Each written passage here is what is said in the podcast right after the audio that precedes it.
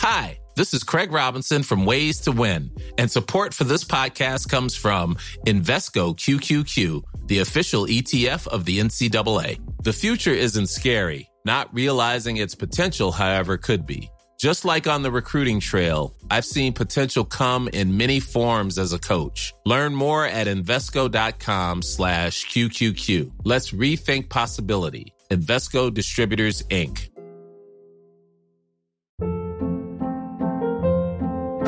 Hold up. What was that? Boring. No flavor. That was as bad as those leftovers you ate all week. Kiki Palmer here, and it's time to say hello to something fresh and guilt-free. Hello Fresh. Jazz up dinner with pecan-crusted chicken or garlic butter shrimp scampi. Now that's music to my mouth. Hello Fresh. Let's get this dinner party started. Discover all the delicious possibilities at hellofresh.com. There's never been a faster or easier way to start your weight loss journey than with PlushCare. PlushCare accepts most insurance plans and gives you online access to board-certified physicians who can prescribe FDA-approved weight loss medications like Wigovi and Zepbound for those who qualify. Take charge of your health and speak with a board-certified physician about a weight loss plan that's right for you. Get started today at plushcare.com slash weight loss. That's plushcare.com slash weight loss. plushcare.com slash weight loss. Je crois que mon enfant a des questionnements de genre. Ça me fait mal et je ne sais pas pourquoi.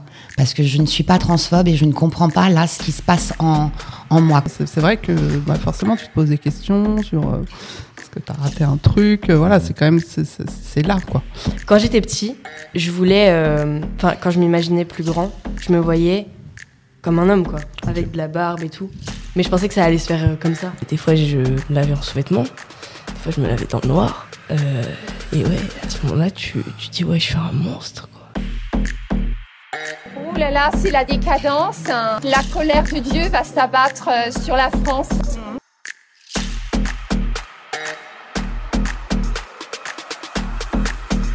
On les aime et c'est contre nature. Bonjour et bienvenue dans un nouvel épisode de Contre, Contre nature. nature. Euh, Alors on l'a pas tous fait en même temps, mais c'est très bien quand même. J'ai- était là. J'ai beaucoup aimé On a cette. senti euh. Du coup, aujourd'hui, ça va être un épisode sur euh, la transidentité, avec donc accompagné de- une- d'une maman, donc Mm. une personne trans, un jeune trans accompagné d'une sa maman. Et- Euh, Épisode très spécial pour nous, pour le coup, parce que Ouais. justement, on nous réclame, on nous dit souvent euh, parler de transidentité, mais avec les parents, avec les parents, euh, Mhm. parce que les parents justement ont un très grand rôle dans la construction de- d'un ado, Ouais. d'un enfant transgenre, et c'est pour ça qu'on est là aujourd'hui, pour en parler. Exactement. Et donc autour de la table, on vous laisse vous présenter euh, avec pr- pronom et euh, une phrase pour vous présenter. Alors bah, moi c'est Marina, Euh, c'est elle, le, mon pronom, et je suis la maman de Charlie. Et du coup, moi, c'est Charlie. euh, j'ai 16 ans. Et euh, bah, du coup, moi, c'est Il. Voilà. Euh, moi, c'est Ellie. euh, J'ai 19 ans et mes pronoms, c'est il. Et moi c'est Camilla Marie, je suis maman d'Elie et c'est elle. Parfait. Bah, je pense qu'on peut commencer. Yes, droit dans le vif du sujet. À quel moment vous avez compris que vous étiez euh, transgenre? Tu veux commencer? J'allais te poser la même question. Comme tu veux. Vas-y, commence. Euh, moi, c'était vraiment. Enfin, en fait, je pense que. Il y a, il y, a, enfin, il y a quand même des, des indices, j'ai envie de dire, qui sont là des petits. Mais euh, j'ai commencé vraiment à mettre un mot dessus seulement l'année dernière. Et euh, d'abord, j'ai fait un coming out euh, gender fluide. En fait, je savais euh, vers l'adolescence que, euh, que j'étais pas une femme. Ça, je savais, c'était sûr mais euh, mais je savais pas vraiment ce que j'étais non plus. Enfin, c'était pas clair. Et, euh, et du coup, j'étais quand même pas mal en recherche et tout ça. Et j'ai mis le mot du coup euh, trans euh, l'année dernière. Donc quand tu étais jeune, de tes 0 à, dire, de ta naissance à tes 10 ans, cette époque-là, elle, elle, elle- elle a pas été un peu révélatrice pour toi? Tu t'es pas posé des questions à cette... euh, Euh, si, bah euh, je, enfin, en fait, c'était des, des des petits trucs, euh, genre par exemple. euh, quand, quand je regardais les autres petits garçons, je disais mais pourquoi moi j'ai pas de zizi euh, C'est nul, ça doit être trop bien de faire pipi debout. Et moi j'aimerais bien. Et euh, c'est c'est des trucs comme ça, mais c'était pas vraiment. Enfin, quand j'étais petit, je voulais. euh, Enfin, quand je m'imaginais plus grand, je me voyais comme un homme, quoi, avec de la barbe et tout. Mais je pensais que ça allait se faire euh, comme ça. Ok. Et que c'était Du jour au quelque chose lendemain, qui-. Ouais, voilà. Ok. C'était évident pour toi en fait. Ouais, mais, mais pourtant, c'était pas quelque chose. Enfin, c'était pas quelque chose euh, qui. Enfin, je me posais pas de questions là-dessus, juste ça allait venir, quoi. Ok. Et du coup, c'est à moi. Euh, alors moi, pa- pareil, j'ai mis un mot dessus euh, l'année dernière. Même si on en avait déjà beaucoup parlé avant. Mais euh, vraiment, le fait d'affirmer le fait que j'étais transgenre, euh, ça s'est fait l'année dernière. Oui. Hmm. Mais, euh, mais avant ça, euh, j'en parlais déjà beaucoup. Euh, J'avais demandé à des amis de m'appeler euh, avec un autre prénom, etc. Mais je savais pas qui j'étais au final. Donc pareil, j'ai fait un coming out gender fluide. Oui, il y a eu Euh, beaucoup d'exploration. Il y a eu beaucoup d'explorations, bisexuelles. Beaucoup de coming out. Euh, pansexuelles, homosexuelles, enfin voilà. Et euh, parce qu'en fait, au final, je me cherchais et je savais pas qui j'étais. Mm. Euh, mais après, le fait de se sentir différent et, euh, et pas comme tout le monde, c'est vraiment venu euh, très, très, très, très tôt, Mm. c'est-à-dire euh, CP, où j'ai vraiment commencé à, à me dire que bah, j'étais différent, ou euh, même j'avais des remarques, ouais, t'es un garçon manqué, Mm. euh, des remarques des, des professeurs aussi. Euh, donc, il faut que tu sois plus douce, comme une fille. Et euh, Ouais. bah, en fait, non, parce que j'étais pas une fille, mais, euh, mais je le comprenais pas. Et, euh, et j'ai vraiment commencé à me poser des questions sur mon genre euh, à 13 ans. Voilà. Ok. Ok. Et du coup, pour les mamans, est-ce que en grandissant, vous aviez peut-être des indices? Est-ce que vous aviez remarqué des choses qui peut-être ont du sens aujourd'hui, mais à l'époque, euh, Je sais pas. euh, bah, moi, personnellement, oui. Il y a deux lectures. Il y a la lecture à l'aveugle. Et puis après, il y a la lecture quand on est éclairé, quand euh, la transidentité est, euh, est verbalisée et elle est posée sur, sur la table. Et là, on a deux lectures différentes. Moi, j'ai toujours élevé un enfant qui était atypique, mais qui pour moi était un enfant à sa bonne place. Un enfant, ça bouge, ça joue. Je trouvais ça logique. Il préfère euh, jouer au foot avec les garçons qu'être assis euh, à parler des chaussures. Donc pour moi, il était au bon endroit en fait. Euh, vouloir des vêtements où on est à l'aise pour jouer, c'est- ça me semblait normal. Mais j'ai bien vu, dès effectivement l'entrée en CP, que ça posait un problème aux autres. Pas, pas à Charlie, aux autres. Et j'ai même dû intervenir euh, pendant les années de primaire. On a retrouvé il n'y a pas longtemps un- le carnet de correspondance où j'ai demandé un entretien en marquant bien. Il y a euh, des, des, euh, on remet en question le genre de mon enfant. L'identité de genre. L'identité de genre. Et j'ai vraiment marqué ce, ce- ce mot-là. L'identité de genre de mon enfant, ça me pose problème.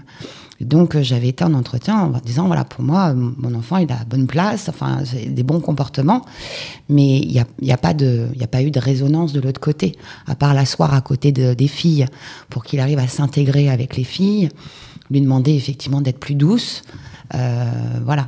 Et c'est les profs qui demandaient ça? Ouais. Oui. oui oui. Après Mais les enfants entre eux oui c'est euh, est-ce que tu fais pipi debout? Mm. donc le, le- le- le genre, l'identité de genre est, est très présente déjà à partir de la maternelle pour les, pour les enfants euh, en primaire et, et ça s'accentue au fur et à mesure. Après, euh, il y a eu plein de coming out à partir de l'entrée au collège. Donc euh, le premier, ça a été euh, euh, bisexuel, puis on a eu le droit à du non-binaire, du gender fluide. Enfin, pendant deux ans, on a senti vraiment un espèce de... où nous, on est un peu agacés, on se dit... il, il fait exprès, il veut se faire remarquer. Enfin, c'est, euh, on n'arrive pas bien à comprendre qu'en fait, ça relève de euh, euh, d'un mal-être en fait. Et puis, vu que c'est l'adolescence qui change beaucoup, on se dit, pff, ils essayent de se faire remarquer, ils, ils- voilà, ils nous poussent dans nos retranchements. Et Charlie, le, le questionnement de genre a commencé à 13 ans. Là, à 13 ans, on a posé le mot de l'identité de genre. Après, son, son exploration, voilà, elle a été durant deux ans jusqu'à ce que l'année dernière, officiellement, dise voilà, j'ai plus de questions en fait. C'est, j'ai plus de questions, j'ai même pas besoin d'aller voir des gens en fait. Maintenant, je, je- j'ai toutes mes certitudes. avance. Ok. Voilà. Ouais. euh, bah pour Ellie, en fait, euh, moi je trouve que c'est venu un peu tard et que je suis passée un peu à côté, euh, même si euh, évidemment il y avait des signes dans le style vestimentaire, Mm. des choses comme ça, mais je- en fait j'ai pas. ce que je sens, c'est que j'ai pas compris en fait sa souffrance euh, quand, euh, quand il était petit, quoi. Et il y a eu des, des moments, il y, y a eu du harcèlement aussi au collège. mais bon, voilà, je mettais pas tellement ça sur ce compte-là, quoi. Et euh, bon, c'est là, je pense, avec, avec tes études aussi, le fait de, euh, comme tu fais les cours Florent, de pouvoir être vraiment toi-même, ça a libéré des choses, Oui. ça a libéré la parole. Et euh, c'est vraiment à, à Noël euh, de l'année, enfin du coup ça fait un peu plus d'un an, où tu m'as demandé un, un binder. Et là, bon, j'ai commencé à comprendre des choses, quoi. Mais je voyais aussi que c'était compliqué pour moi. Donc, euh, bah, ouais, Ellie a, pr- a pris le temps, en fait, pour amener les choses euh, Mm. assez tranquillement, je trouve. Un binder, on le rappelle, c'est pour euh, bah, beaucoup de personnes euh, transgenres qui sont. Oui. euh, Enfin, tu veux l'expliquer mieux que moi? Oui. C'est pour pour les personnes qui nous écoutent et qui savent pas ce que oui, c'est un pour binder, qu'est-ce que aplatir la poitrine, en gros, Ouais. pour Voilà. ne pas avoir Pour la poitrine. Euh, compressive. Mais c'est très bien expliqué au final. Je me sentais pas légitime de l'expliquer, mais comme quoi. Et, et donc du coup, il y avait, enfin, toi, tu, tu remarques, enfin, t'avais peut-être remarqué quelques petits éléments, mais jamais t'aurais associé Ouais. ça à la transidentité. D'ailleurs, est-ce que tu savais ce que c'était la transidentité? Oui, comme ça, mais bon, pas, euh, enfin, Pas comme, pas, pas comme- pas comme aujourd'hui en tout cas, ouais. Euh, non, non, c'est vrai que j'avais, j'avais pas euh, notion que c'était à ce point-là euh, des petits, quoi. Ok. Parce que c'était quel âge la pre- enfin, le, le premier signe de, de transidentité ou le premier signe ou de mal-être en tout cas qui se Pour moi, c'était, moi, je me suis rendu compte plus au collège Ouais, au collège. et de ce que dit, euh, voilà, de ce que raconte Ellie. euh, la primaire, ça a été très compliqué. Quoi. Mm. Mais j'ai commencé à- au collège à, à, à vouloir euh, à m'habiller au rayon euh, des, des- des mecs. Quoi. Enfin, les sous-vêtements, les vêtements, enfin tout, j'allais, j'allais plus euh, m'habiller chez les filles. Quoi. Et tu avais des remarques comme euh, Charlie, de, du, plutôt du corps euh, professoral ou des, des autres personnes de l'école ou, ou pas du tout? Professoral, non, mais les, les, les élèves, ouais, euh, qui, enfin, qui, ouais, qui, qui se demandaient. euh, Enfin, il y a toujours des questions euh, qui n'ont pas trop lieu d'être, quoi. Mais c'est, enfin, c'est de la curiosité. C'est, enfin, du coup, en fait, moi, je, je savais pas. Je, je mets, comme, comme j'ai dit, je mettais pas de mots dessus. Juste, j'avais envie de mettre des vêtements de garçon et ça s'arrêtait là. Mais ça veut, enfin je savais pas trop ce que ça voulait dire et je m'en fichais. Juste, voilà, je m'habillais comme j'avais envie de, m'habiller. Et, du coup, il y avait des questions qui, qui m'ont fait me dire que. Enfin, qui m'ont fait réaliser que peut-être c'était pas euh, hyper anodin. De, euh, de, de mettre des vêtements de garçon alors que je suis pas née garçon. Enfin, Mhm. que ça, ça faisait poser question à, à l'extérieur, quoi. Mais du coup, ouais, c'était c'était des remarques comme ça à, à l'école. Mais oui, t'es un garçon manqué, on l'a dit. euh, Et redit. ouais, voilà. Et tous les deux, du coup, vous êtes passés par plusieurs coming out, comme vous disiez. Donc, clairement, il y a un gros euh, travail de, de construction, de recherche d'identité derrière tout ça. Oui. Euh, Est-ce que vous pouvez par- peut-être nous parler de votre premier coming out, qui était du coup le coming out euh, Bisexuel bisexuel et gender fluid, c'est ça? Euh, bah, D'abord, moi, j'ai j'ai fait un coming out lesbien euh, au collège Ok. en sixième. non. Bah, je sais pas, je t'en avais parlé en sixième. Mais c'était autour d'une discussion, quoi, qu'il y avait une fille qui me plaisait au collège et c'était pas. Mais après, euh, j'ai. Enfin, ouais, j'ai, je lui ai dit que. Enfin, je suis passée par plusieurs euh, coming out, mais du coup, euh, autant orientation sexuelle que genre. Ok. Et toi, Camilla Marie, avec ce coming out, tu l'as bien reçu Enfin, tu as Oui. dès le premier? Ok. Ouais, ouais. Moi, c'est vraiment quand tu as eu euh, une copine, quoi. Là, c'était concret. Enfin, voilà. Mais ça, ça me posait pas de problème. euh. Ok. Et donc, tout ce cheminement, cheminement de- du premier coming out au coming out trans, est-ce que vous pouvez nous le décrire un peu euh, du côté tant de vo- vo- vo- votre, votre Oui. perspective que celle des mamans? Euh, tu veux que je commence? Ouais, comme tu veux, vas-y. Euh, alors moi, je savais pas vraiment ce qui m'arrivait. Je savais juste que bah, y avait une fille qui me plaisait, donc pareil, en Mm. sixième. Et euh, donc du coup, c'est à ce moment-là où j'ai fait un coming out euh, bisexuel. Ok. Coming out qui s'est, euh, en fait, qui s'est passé, mais enfin, c'était vraiment, ouais, maman, je crois. Faut Je mettre me le contexte aussi. Ouais, voilà. je, sortais de la, je sortais de la douche, j'étais en train de mettre la table. Je découpais mes courgettes. Je m'assois, je lui dis maman, elle me fait oui. Je lui fais je crois je suis bisexuelle. Elle a fait. euh, Non, elle m'a dit. Je t'ai dit, écoute, galoche, Galoche les deux. Fais ta propre expérience. Et ensuite, tu reviens me voir et on en reparlera. Mais en tout cas, sache que moi, j'ai aucun problème avec ça et que dans tous les cas, ici, bah, en gros, c'est safe. Maintenant, va mettre le sel, il est pas sur la table. voilà. Aide-moi. Ouais, ça, ça me paraissait de, mettre, euh, de, de se mettre déjà dans une case dès 11 ans, Mm. alors qu'on est dans les prémices de sa recherche personnelle. Euh, du, du coup, euh, ça me paraissait incongru presque comme conversation. Je lui dis, oh, fais tes expériences, tu verras, et puis euh, plus tard, quand tu poseras le mot un peu plus âgé, ben, euh, ok, ben, Ok, voilà, ça sera ok. Ça, sera ok, voilà. Bon, je pensais que c'était le premier, mais enfin, j'ai pas su sur le moment que c'était le premier, mais pas le dernier. Premier d'une longue série. Voilà, c'est ça. oui, oui. Et du coup, voilà, ça c'était le premier. Tu veux parler de ton premier coming out ou... Euh, ouais, mais je me rappelle plus trop en fait. Non, Mais mais tu- ça- ça Il y en a eu tellement, il y en a eu tellement. Ouais, en fait, euh, euh. j'ai, enfin, j'ai pas vraiment dit les choses. Le- L'année dernière, j'ai eu une copine, puis après j'ai eu un copain, et enfin, je sais pas, c'était euh, pour pour l'orientation sexuelle en tout cas, ça a été assez. euh, j'ai pas vraiment eu à dire, j'ai l'impression. Ouais, Charlie, plus pareil. pour. euh, Mm. L'orientation. euh, Mm. euh, Sexuel. Au final, après, j'ai ramené une fille à la maison. Elle a dit OK. oui, Ouais, et là, ouais, ça m'a. Par contre, ça m'a vachement éclairé. C'est-à-dire Ouais. que euh, euh, j'avais pas de projection sur mon enfant, mais de temps en temps, parce qu'il fallait reconnaître qu'il était relativement atypique, de temps en temps, je me disais, j'arrivais pas à l'imaginer euh, avec un garçon. Mais pareil, je pensais pas à d'autres possibilités. Juste, je me disais, waouh, le garçon, il a intérêt à être vachement gentil, hyper coulant. Et par contre, la première fois, il nous a ramené une fille. Là, je me suis dit, ah ben voilà, c'est ça. Mm. C'est juste que j'avais pas compris que, voilà, j'avais pas capté que c'était ça. Et là, d'un seul coup, c'était beaucoup plus évident. Quand tu dis ça, tu t'entends entends quoi par euh, ça? Bah, le fait que euh, il était, qu'il qu'il était attiré par les femmes, par le, le genre féminin.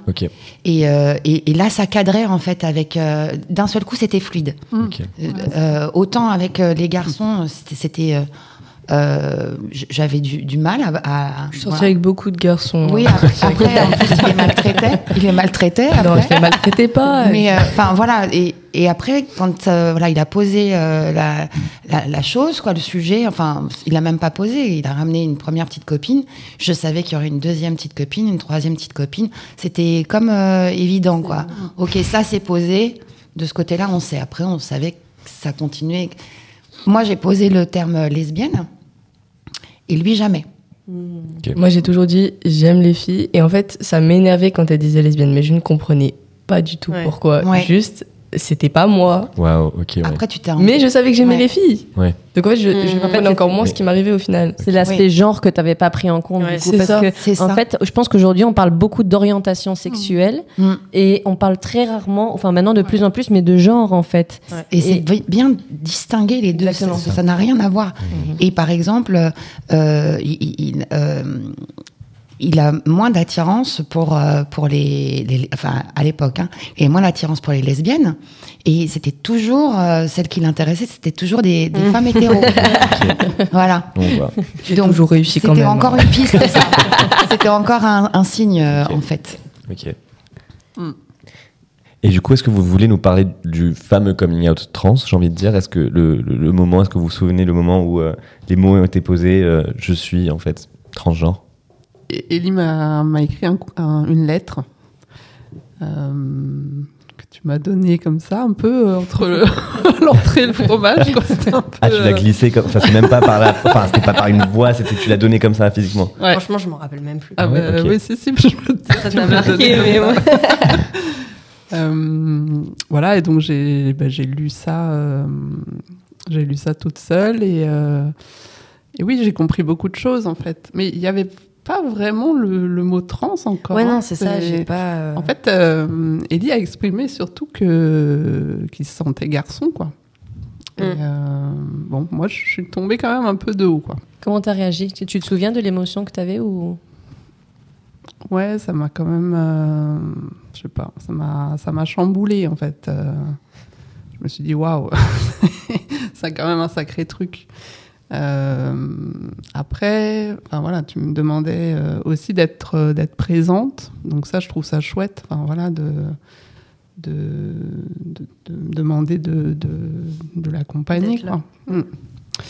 Euh, donc voilà, je me suis sentie un peu cette euh, comme une mission quoi, mais que j'ai accepté. Voilà, après, euh, bon, ça, ça fait un peu plus d'un an. euh, ce que je disais, ça, ça chemine quoi. Et sur le moment même, Mhm. t'as pas remis en question euh, ça, enfin, ce qu'il disait dans la lettre en disant non mais c'est une lubie, c'est, euh, il est perdu, euh, qu'est-ce qu'il fait? Ah non, non, pas du tout. Non, non, il y avait les mots, enfin, c'était très clair, quoi. Pas... Et est-ce que vous avez déjà eu cette relation de confiance entre vous deux auparavant? Parce que j'imagine que justement, tu t'as pas remis en question ce qu'il disait de par le fait que vous, vous avez une relation Oui. assez fusionnelle de confiance avant. Oui, donc- oui. oui. Oui, oui, on, Donc, on- en- on communique bien, et ouais, ouais. Mm. Du coup, c'est vrai que bon, le fait même que ça soit par écrit, ça m'a, ça- m'a fait un peu bizarre, mais, ouais. euh, mais bon, c'était bien, je pense. Enfin, avec le recul, je me dis, euh, c'était voilà, ça m'a permis moi de, de gérer un peu justement les émotions, euh, et puis qu'on puisse en parler après. Quoi. Oui, c'est ça. Comme ça, chaque. Enfin, moi, j'écris, je gère mon truc de mon côté. Mm. Toi, tu lis, tu gères ton truc de ton côté. Et après. Après, on a pu se rencontrer. ensemble, euh, ouais. Et toi, Ellie, t'avais réfléchi à quelle façon l'annoncer ou pour toi c'était évident de d'écrire quelque Mm, chose? Non. Tu dis que toi, tu t'en souviens même pas de ton coming out? Bah, en fait, je me rappelle, je me rappelle le moment où j'ai écrit. Ok. Euh, Je me rappelle très bien. Mais, mais j'avoue que je me rappelle. Enfin, je me rappelle plus trop de l'avoir donné. Comment. comment on a T'as fait un blackout sur Oui, le ouais. entretien.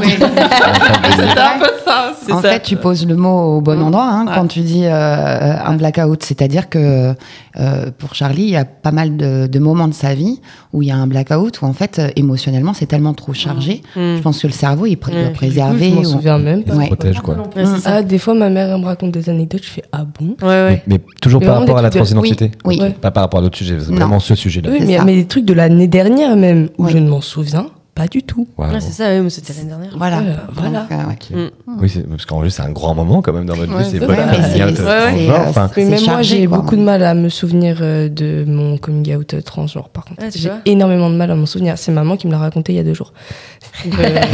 C'est la première fois que j'entends ça. C'est Mais ça prouve à quel point euh, c'est une, euh, Mm. c'est un poids sur une personne seule qui doit affronter parce qu'on sait jamais la réaction du parent. Est-ce que je vais être acceptée maintenant? Comment je vais vivre ma vie? Qui va me soutenir Enfin, je pense que c'est Mm. tellement un trop plein d'émotions que c'est, c'est, mais c'est courageux de jeter, la bouteille à la mer et voir. Très courageux. C'est Mm. hyper courageux. hein. Enfin, ça, on n'en parle pas Ouais, non plus ouais, du ça, courage que ça demande. euh. Et du coup, toi, Charlie, tu, du coup, du coup, tu, tu, tu te souviens pas je, je- je m'en souviens un peu, mais je pense que c'est plutôt maman qui devrait raconter parce que Ah, on c'est plutôt par pas le rapport à même- toi. On n'a peut-être pas le même coming out. Euh, tu parles de celui à 13 ans Moi, je te parle de celui euh, après le fameux appel que tu as passé. Voilà. Ben, en fait, euh, donc comme j'ai dit, Charlie euh, euh, a commencé son exploration à 11 ans. À 13 ans, euh, il était extrêmement difficile. C'est-à-dire qu'on a toujours eu une relation euh, très fusionnelle où il y, y a de la communication à la maison. C'est voilà. Et justement, je comprenais pas pourquoi il y avait une telle forme de violence et de colère en lui. Et c'était lié bien évidemment à du harcèlement euh, scolaire, euh, une hostilité ambiante euh, à l'extérieur, donc il fallait bien qu'il l'exprime. Et aussi, je pense euh, que moi j'ai ressenti qu'il avait de la colère envers lui-même. Il faut s'accepter, euh, il faut faire un deuil de soi-même quand on, on sent que, voilà qu'il y a- y a- que la, la transidentité en fait pointe, pointe son nez. C'est pas chouette. Il y en a aucun qui, qui, qui soit content de se rendre compte que Youpi. Youpi, super. T'es pas Voilà. Et, euh, et donc, je pense qu'il y avait ce, il y, a- il y a- il y a- il y avait toute cette colère qui était liée à, à l'acceptation de soi. Et, euh, et même si, euh, voilà, on avait de super relations, il y a eu un moment donné où vraiment, pour la première fois de ma vie, je l'ai envoyé chez les grands-parents quelques jours pour émotionnellement souffler. Et quand il est parti, euh, le premier soir, la première chose que j'ai faite, c'est, je, ne sais pas pourquoi, j'avais jamais pensé auparavant, ni, j'ai pris mon téléphone et j'ai appelé SOS homophobie. J'ai passé deux heures en larmes au téléphone avec un monsieur charmant qui a eu euh, les bons mots et où moi là j'ai osé dire quelque chose que j'ai intériorisé. Je lui ai dit je crois que mon enfant a des questionnements de genre, ça me fait mal et je ne sais pas pourquoi parce que je ne suis pas transphobe et je ne comprends pas là ce qui se passe en, en moi quoi cette euh, cette, cette peur, cette tristesse. euh, et en fait, d'avoir pu parler avec lui, ça m'a permis de, déjà euh, me déculpabiliser, d'être de, me sentir euh, triste, euh, paniquée. Ça m'a permis de me déculpabiliser, de me dire, OK, tu as le droit d'être une maman accompagnante, une maman bienveillante, mais tu as aussi le droit de vivre ça difficilement, comme lui, le vit difficilement, euh, et d'avoir toi aussi ben, un travail, un cheminement à faire pour l'accepter. C'est pas pour autant que tu es une, une moins bonne mère, euh, mais c'est vrai que j'ai pris une claque quand même sur mon ouverture d'esprit. Je me pensais un peu plus ouverte d'esprit. Mais d'un seul coup, ça touche. euh, on n'est pas éclairé sur le sujet, on ne connaît pas le sujet, donc on n'en connaît que des bribes qu'on a entendues à droite à gauche. Donc on est plein d'idées reçues très mauvaises en fait. Donc tout de suite on pense au corps de notre enfant, mais notre enfant l'a mis au monde. C'est vraiment un espèce de truc. euh, donc on pense mutilation au lieu de penser reconstruction. C- C'est pas anodin euh, la différence de ces deux mots. Il y a, il y a plein de choses comme ça qui viennent, euh, qui viennent se mêler. Et voilà, j'ai raccroché avec ce monsieur. Moi j'étais beaucoup mieux. Et le lendemain, euh, quand il est rentré, je. C'est pas le jour où je suis rentrée avec les cheveux courts, je venais Non. juste de me les faire. Non, non, non, du tout, c'est après. Ok. Et en fait, quand il est, quand il est rentré, je, bien évidemment, j'ai eu une conversation avec lui où je lui ai tendu des petites perches. Et bizarrement, la première perche que j'ai tendue, euh, il s'est jeté dessus, quoi. Et là, le mot, il était posé. Oui, maman, j'ai des questions sur mon identité de genre. Donc après, c'était j'ai des questions sur mon identité de genre. Ça, c'était à 13 ans. Voilà, l'année dernière, à 15 ans, c'est j'ai plus de questions, j'ai plus de questionnements, je suis transgenre. Et- Mais, du coup, voilà, moi, il y a eu des étapes d'évolution. Aller au supermarché, acheter un, un, Un caleçon. un caleçon. Ça, ça a été, par exemple, un truc super difficile pour moi. C'est très bizarre, des fois, on, on s'attache à une toute petite chose, à un petit Ouais. détail. Ça, j'ai fondu en larmes, caché entre deux rayons, en disant, papa, je vais pas y arriver. Je crois que là, il veut que je lui achète un caleçon. Et, et j'ai bugué dessus. Pourquoi? Je sais pas. Demain, il aura de la barbe et il se rasera. Et ça, par contre, je m'en fiche complètement. Donc, c'est euh, ça a fait des résonances chez nous qu'on peut pas parfois expliquer. On met du temps avant de comprendre pourquoi là c'est plus difficile à ce moment-là qu'à un autre quoi. Et du coup, c'est à ce moment-là qu'on a posé du coup euh, ce terme-là de bah, questionnement de genre. Et euh, le moment où on a vraiment, enfin où j'ai vraiment posé le terme transgenre, on a essayé de reconstituer un peu hier. Et euh, normalement, si on reconstitue bien, ça s'est passé un peu comme, en fait, je sais pas si je t'en avais déjà parlé un peu avant, mais en gros, euh, c'est mon ex-copine du coup euh, qui, avec qui on avait pris euh, mes mensurations et tout, et qui m'avait acheté un binder. Et je suis revenue tout fière avec mon binder à la maison. J'ai fait regarde maman ce qu'elle m'a acheté. Ouais, sans, sans nous, sans nous. Et, et en fait, prévenir, bah, quoi. ah ouais, voilà. et ça s'est passé comme ça. Et euh, en fait, moi, j'étais, je savais tellement que c'était safe chez moi qu'en fait, je suis arrivée tout content avec mon binder, avec une vidéo de moi qui le porte en, mar- Oui, en disant regarde comment c'est trop bien. Ça a, été, ça a été ça le moment officiel. Il a raison, c'est- l'achat de par sa petite copine de son binder. Mais Où là, tu- on s'est dit voilà. Toi, tu savais même pas ce que c'était un binder. Euh, si, Si. bah, parce qu'en Ah, deux parce ans, j'avais- en renseigné deux quand ans, même. j'avais eu le temps de m'éduquer quand même. en deux super. ans, j'avais eu le temps de, m'éduquer, voilà, de, passer par mes, par mes propres étapes, penser que j'allais devoir faire le deuil de mon enfant, puis me rendre compte que bah, j'avais pas forcément besoin, qu'en fait mon enfant, ça serait le même. Euh, Voilà, donc j'avais eu le temps de m'éduquer sur la, la question. Après, euh, ça n'empêche que quand votre enfant il rentre avec un binder à la maison, vous vous inquiétez parce que vous savez qu'il y a certaines préconisations à Et C'est avoir. surtout que du coup, comme elle s'est renseignée, elle connaît les risques du binder, elle connaît les risques de la plus, au, plus au courant que, que Ouais, toi. voilà, donc Vraiment, suite, il y a eu des règles. fois, elle m'apprend des choses, c'est fou. Trop bien. Et du coup, tu arrives à, enfin, par rapport à cette histoire-là, est-ce que toi, tu as vécu la même chose euh, avec Ellie ou? Oui, oui, je me reconnais vraiment. Mm. euh, ouais, ouais. Et donc, euh, peut-être moi, c'est plus récent. Donc, du coup, je suis encore. euh, je vois hier, euh, j'étais euh, franchement pleine de, de tristesse. quoi. C'est comme si ça, ça remonte à chaque fois. euh, voilà. Et, euh, mais bon, c'est vrai que c'était le, le binder vraiment pour moi. Le, le, enfin, à, à ce moment-là, j'ai compris. Et, euh, et c'est vrai que quand tu parles de. Enfin, moi, par rapport à la poitrine, c'était compliqué, quoi. Euh, je voyais tout de suite. euh, D'ailleurs, je lui ai demandé euh, à ce moment-là, mais est-ce que. euh, Mais c'est Vaudra, c'est la première question ouais. que tu m'as posée. Ça, en fait, quand, euh, quand, Binder, quand euh, il m'a parlé de Binder, euh, voilà, moi, tout de suite, je voyais l'opération, quoi. Et, euh, et ça, ça a été très compliqué pour moi. Et donc, voilà, le temps que. euh, je pense que, voilà, tu t'as senti aussi que. fallait peut-être pas tout dire d'un coup. Euh, donc, voilà, c'est venu six mois après que, en fait, euh, avec ce courrier. Donc j'avais eu le temps un peu de me préparer. euh. Bon après moi c'est vrai que peut-être je suis pas, enfin voilà je je, je m'informe pas beaucoup. Je vois que peut-être ça serait bien aussi de de- d'être moins isolé avec ça. Oui. parce que, ouais. Et, et- mais mais de d'accepter oui que c'est pas facile hein, pour le parent et en même temps euh, de comprendre aussi que bah, que c'est pas facile pour notre enfant quoi. C'est ça. Donc, C'est-à-dire euh, que déjà pour nous, c'est pas évident. Mm. Euh, et et- et f- euh, je me dis toujours, il faut multiplier par 10 la difficulté pour nous. c'est ça. Parce que Ah, pour les parents, plutôt non, que pour les enfants. ou multiplier par Ouais, 10 la, la difficulté pour les enfants. Pour les enfants, ok, oui. Parce que, euh, bah, en fait, principalement, c'est quand même les micro-agressions Ah oui, oui, quotidiennes. totalement. totalement oui. Les coming out incessants. Ouais. C'est fatigant, en Mm. fait, de faire des, des coming out. Commencer un, un- un traitement, alors que ça fait, euh, lui, ça, ça fait plus de la moitié de sa vie qu'il qu'il est, euh, qu'il fait du, du basket. Bah, de- L'année prochaine, on aura des questions à se poser.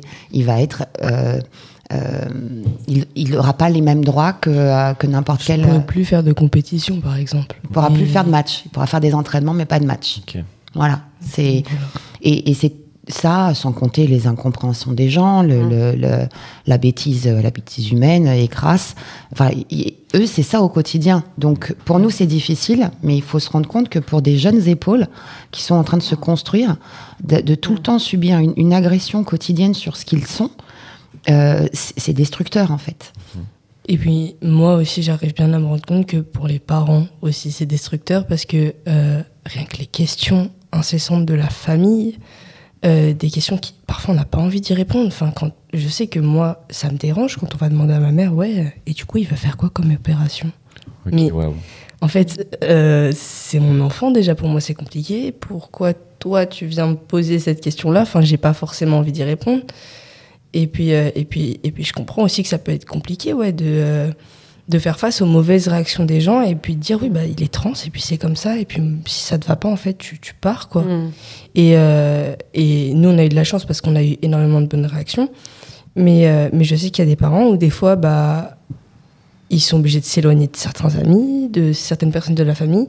Et en fait, on, on l'oublie aussi trop souvent. Mm. Et, euh, et je trouve que c'est important d'en parler. Voilà. Justement, parlant des membres de la famille euh, et les commentaires que, que vous avez pu recevoir par rapport à ça, parlons un tout petit peu justement des papas, parce qu'on n'en a pas trop parlé. Est-ce qu'il y a des papas? Déjà, s'il y a des papas, euh, comment ils ont réagi par rapport à ça? Parce qu'on sait, nous, en tout cas, dans, sur Paint, avec euh, notre expérience, à chaque fois que justement on veut parler de transidentité avec les parents, c'est plus et plutôt les, les mères et les femmes qui, euh, Qui prennent un peu de l'avant et qui disent moi je veux, moi je veux, alors que les pères sont un peu plus en retrait pour des raisons, euh, voilà. euh, il doit y avoir un, un tas de raisons quoi derrière ça, mais voilà. Du coup, la question c'est comment est-ce que les papas dans la famille ont réagi? Je commence ou Vas-y, je vas-y. commence? Ok. euh, bah, du coup, mon père, il est très très pudique. Euh, donc c'est compliqué pour lui de parler, mais de parler de n'importe quel sujet, en fait. Euh, mais à côté de ça, il est très très accompagnant. Euh, il a toujours été présent. Euh, il a jamais été contre. Euh, c'est lui avec ma mère qui a choisi, qui ont choisi le prénom Charlie. Ah, trop bien. Ok. Ah, c'est vous deux qui avez choisi le prénom Oui. pour. Ah, j'adore. C'est moi qui, qui- et moi et eux qui voulaient. Enfin moi c'était surtout le fait de ils m'ont baptisé par, avec un prénom pour moi c'est à eux de me rebaptiser. Trop bien. Et nous, Donc, euh, pour nous, c'était Aussi important. c'était important de, aussi de pouvoir euh, réparer Ouais. en fait. Et donc, euh, et donc du coup, euh, il a toujours été extrêmement présent. Euh, à côté de ça, parler pour un podcast, etc., c'est plus compliqué. Euh, mais ouais, il a toujours été là. Et avant euh, qu'on mette vraiment les mots je suis transgenre, etc., c'était un non-sujet. En fait, on n'en parlait pas. Mais on n'en parlait pas surtout parce que lui-même, il, disait à, à ma mère comme quoi il n'avait pas envie de m'influencer et de me donner son opinion et que son opinion m'influence sur moi qui j'étais et que je et que je fasse en fonction de lui et de son avis. Ouais, il avait très peur des mots. Et en fait, d'un mot malheureux voilà. qui qui l'or- l'oriente pas, enfin qui, l'aide- Ou qui me blesserait. Voilà. Et donc, euh, et donc c'est pour ça qu'en fait, on n'en parlait pas. Mais à côté de ça, bah, il n'y avait aucun problème. Et c'est plutôt avec maman que j'en parlais énormément. Et maman qui allait, euh, en gros, euh, dire à papa, euh, bah, du coup, il s'est passé ça. passé Ouais, je ça. faisais le trait d'union du coup. Je faisais le trait d'union. Mais à côté de ça, euh, enfin, j'ai fait mon coming out trans, ça a été il, ça a été Charlie, euh, euh, ça a été mon fils, euh, ça a été, euh, je l'annonce à, mes parents, et bah ils sont pas contents, on s'en fout. Trop bien. Euh, Ouais. Enfin voilà quoi. Donc euh, à côté de ça, ouais, il, il est vraiment euh, présent et, euh, et là pour moi. Voilà. Trop bien. Donc j'ai énormément de chance. Ça fait plaisir à entendre. Euh, bah, du coup, moi, mes parents sont séparés. Ok. Donc je vois moins mon père, j'habite chez ma mère. Et euh, mais, mais du coup, bah, je me rappelle pas de mon coming out. Je, je, enfin, je me souviens pas comment je lui ai dit. euh, mais euh, Mais en fait, souviens, euh, quand, quand moi j'ai reçu la lettre, euh, bah, la, la première chose, euh, voilà, on est séparés, mais ça m'a paru normal de- d'en parler euh, à son père. Et euh, je, on était, je sais pas pourquoi, on était au supermarché, on s'est mis à avoir une conversation hyper euh, sérieuse, du coup, euh, entre le rayon, euh, je sais pas quoi, enfin, c'était un peu bizarre. Mais voilà, on s'est vraiment retrouvés aussi. Je me suis dit, c'est marrant parce que pourtant on communique pas beaucoup, mais là, sur ça, on s'est vraiment retrouvés. Et donc, je pense que c'est comme ça. Après, ben, il était au courant et vous avez pu en parler. Ouais, bah en fait, euh, dans la famille de mon père, il y a des, des personnes LGBT. Du coup, euh, il, enfin, il, il est, enfin, ça aide à, à être Il est ouvert. À recevoir la nouvelle, À quoi. la compréhension. Ouais. Mm. Ouais, et puis il a une, une amie aussi euh, qui a eu euh, Oui, c'est vrai. tout un parcours avec son, son fils. euh. Ouais, donc Il il, était- est, il, est, ouais. il est assez euh, au, au point sur les sujets. Enfin, il, il connaissait déjà pas mal et du coup, euh, c'était.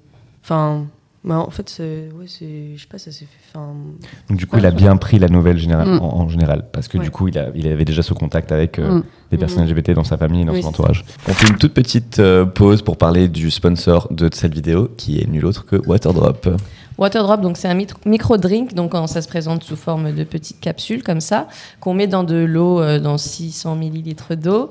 Et donc, gros, ça donne du goût à de l'eau. Donc, vous trouvez ça sous euh, plusieurs formes. Et c'est sans, OG sans OGM, vegan, sans gluten. C'est ça, euh, rempli de vitamines. Et le concept, en fait, c'est que Waterdrop veut, c'est de boire plus et boire plus de façon écolo. C'est-à-dire un peu ne pas passer par justement les bouteilles en plastique qu'on connaît, réduire la consommation de plastique et passer plutôt par les gourdes. D'ailleurs, il y en a beaucoup sur leur site web. Donc, donc vous pouvez aller voir leurs gourdes, tous leurs produits sur leur site web. Il y a beaucoup de, de- de- de choix. Euh, sinon, en ce moment, ils sont sur une campagne du coup, pas de sucre et pas de plastique. Donc, on va vous jouer, euh, on va vous mettre une toute petite vidéo de leur campagne. Et si ça vous intéresse, vous avez 10% de réduction avec le code PAINT10. qu'on Paint met là. 10 Et qu'on vous met le lien dans le- la description pour que vous puissiez aller dessus. pour 10% de remise. On vous passe euh, le petit clip et merci encore à Waterdrop de sponsoriser cet épisode. Fini le plastique plein de sucre avec Waterdrop. Sans sucre, moins de plastique. Et on retourne sur l'épisode. Surtout une question pour les mamans. Est-ce que au moment où on vous annonce euh, la transidentité, est-ce que vous, vous parce que je vois que tu été un peu déconstruite sur le sujet du genre et tout ça, mais est-ce que vous vous sentez désarmé face à cette information? C'est-à-dire, est-ce que vous vous sentez seul, exclu, parce que à qui on se tourne finalement? Qu'est-ce qu'on fait? Qu'est-ce qui est la prochaine étape? Qu'est-ce qui vous est passé par euh, l'esprit Est-ce que c'était que- quelque chose qui vous a fait peur? Ben, alors moi personnellement, euh, les questions de genre sont arrivées, il avait 13 ans. Donc là, il n'y a même pas d'ambiguïté. C'est-à-dire que je suis responsable de, de, euh, de, son devenir. Et, euh, et là, en fait, c'est le flou artistique. C'est le flou artistique parce que euh, parce qu'en fait, on n'est pas éduqué sur la question.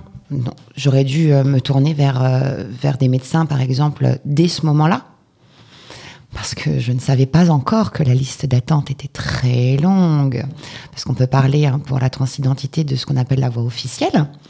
Donc la voie officielle, ce sont les médecins euh, autoproclamés euh, ayant la connaissance et le savoir sur la transidentité et ils sont pluridisciplinaires. Euh, voilà, donc ça c'est euh, ce qu'on appelle la voie officielle pour tout ce qui est la transition du genre. Sauf que nous, parents, ça va être à la dernière minute, quand vraiment, voilà, il n'y a plus de doute sur la question.